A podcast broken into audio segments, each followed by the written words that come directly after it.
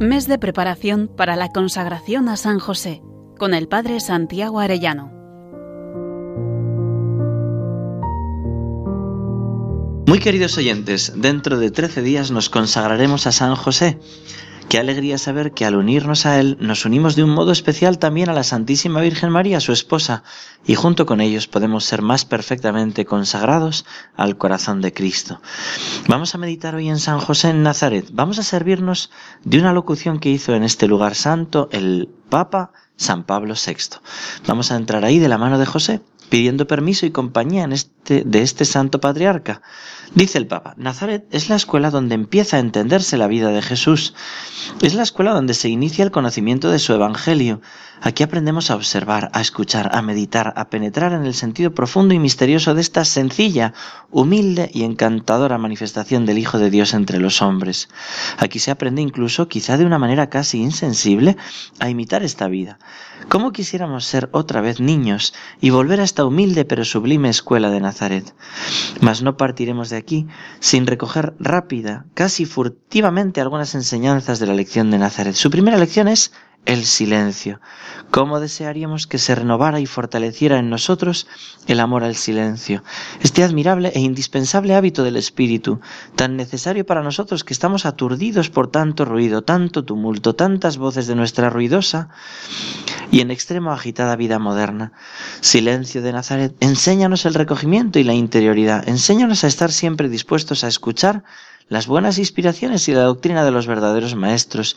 Enséñanos la necesidad y el valor de una conveniente formación, del estudio, de la meditación, de una vida interior intensa, de la oración personal que solo Dios ve.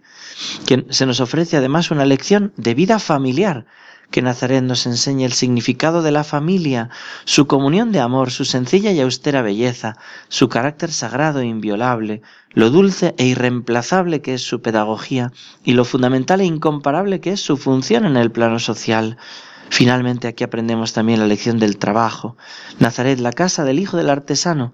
¿Cómo deseamos comprender más en este lugar la austera pero redentora ley del trabajo humano y exaltarla debidamente? Restablecer la conciencia de su dignidad, de manera que fuera a todos patente recordar aquí bajo este techo que el trabajo no puede ser un fin en sí mismo y que su dignidad y la libertad para ejercerlo no provienen tan solo de sus motivos económicos, sino también de aquellos otros valores que lo encauzan hacia un fin más noble. Hasta aquí San Pablo VI. Vamos a pedir a San José que nos enseñe a vivir esa vida sencilla, de silencio, cargado de oración y estudio, esa vida de amor familiar, esa vida de trabajo. Entramos en esta casa de Nazaret de su mano y le contemplamos así.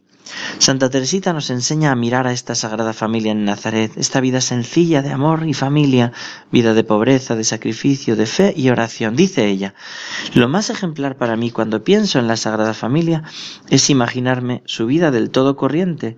No es lo que suele decirse y se supone que el niño Jesús, por ejemplo, después de haber modelado con tierra figuritas de pájaros, les diese vida con su aliento. No.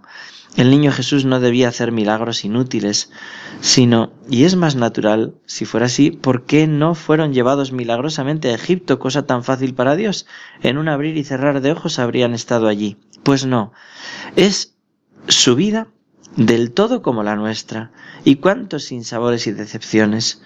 ¿Cuántas harían ¿Cuántos harían, cuántas veces trabajos sin abonárselos? dice Santa Teresita. ¿Qué extrañeza causaría la revelación de cuánto sufrieron. Qué delicia conocer en el cielo cuanto acaeció en la intimidad de la Sagrada Familia, sigue ella diciendo. Al ir creciendo el niño Jesús puede ser que viéndolo, que viendo ayunar a su madre le dijera que también quiero ayunar yo. Y la Santísima Virgen le respondería, no, Jesucito mío, aún eres muy niño, no tienes fuerza. Y quizá no se atrevió a negárselo. Lo que más me edifica, dice ella, cuando medito el secreto de la Sagrada Familia, es la idea de una vida del todo ordinaria. La Santísima Virgen y San José sabían ciertamente que Jesús era Dios, y sin embargo muchos misterios les estaban ocultos, y como nosotros vivían de fe. ¿No os ha extrañado esa afirmación del texto sagrado? Ellos no, no, comprendieron lo que se les decía y aquella otra no menos misteriosa, sus padres estaban maravillados de lo que se decía de él. Pues esta admiración arguye sorpresa, dice Santa Teresita, y termina ella preguntándose, ¿y San José bendito? Oh, cuánto le amo. Él no podía ayunar por ser trabajador, le veo sudoroso, limpiarse la frente de vez en cuando, me apena su trabajo.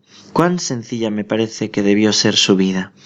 Las mujeres del país venían a conversar familiarmente con la Santísima Virgen. A veces le pedían que les cediese a Jesús para que jugase con sus hijos, y el niño Jesús miraba a la Santísima Virgen para saber si debía irse con ellos. Qué maravilla, hasta aquí esta santa. Vida sencilla, pues, vida de trabajo, de amor, de fe, de oración. Así sigue San José ayudando a que podamos fundar Nazaret, cada uno según le pide el Señor. Nazaret en tu propia casa, en tu familia, también en tu trabajo. Sucedió en Shanghái en 1934. El abogado Lopa Ong, cristiano ferviente y padre de nueve hijos, vuelve a su casa. Es casi de noche. Ve a un chino acostado en el suelo y piensa, ¿estará borracho? No. El pobre hombre se desplomó, agotado, abandonado. Lopa Ong llama a un camillero para trasladarlo al hospital más próximo. Allí Rechazo. Después de esto, el camillero deja su carga y desaparece. Entonces el buen samaritano carga al enfermo sobre sus hombros y lo lleva a su casa. Allí lo cuidará y lo sanará. Esa noche Lopa Ong no podrá dormir. Un pensamiento le obsesiona.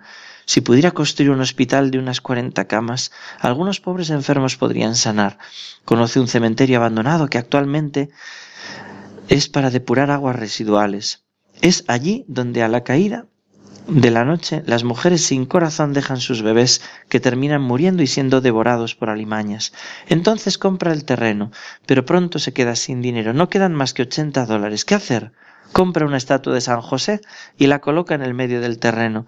Luego se dirige al gran santo. Querido San José, si quieres que allí se levante una casa de caridad y misericordia, ayúdame que no tengo nada más. Y se pone a pedir. ¿Encontrará manos y corazones abiertos? Pues sí, nota tanto la ayuda de San José que no solo terminará esta construcción, sino que acabará construyendo otros 16 grandes edificios, entre ellos varios hospitales, un, un, orfanato para niños abandonados, un hogar para albergar a las mujeres perdidas, un centro para ciegos, otro para inválidos, una escuela profesional para jovencitas, una escuela de artes y oficios, luego 33 iglesias o capillas para la región. Todo esto se transformó en una pequeña ciudad y en una gran obra de caridad. En cada uno de esos edificios deseaba construir un Nazaret. Lopa Ong bautizó 200 personas, entre ellas algunos condenados a muerte, bautizados justo antes de la ejecución. Lopa Ong habló, pidió, rezó y se sacrificó hasta el 30 de diciembre de 1937. A los 64 años murió mártir de la caridad. Dos hombres a sueldo le asesinaron, un santo de nuestro tiempo.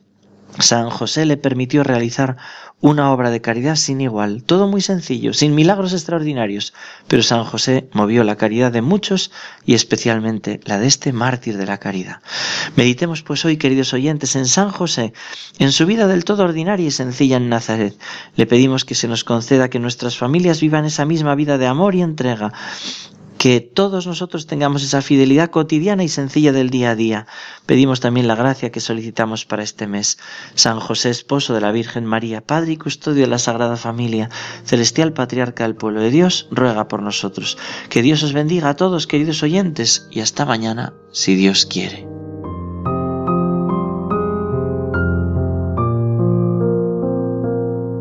Mes de preparación para la consagración a San José con el Padre Santiago Arellano.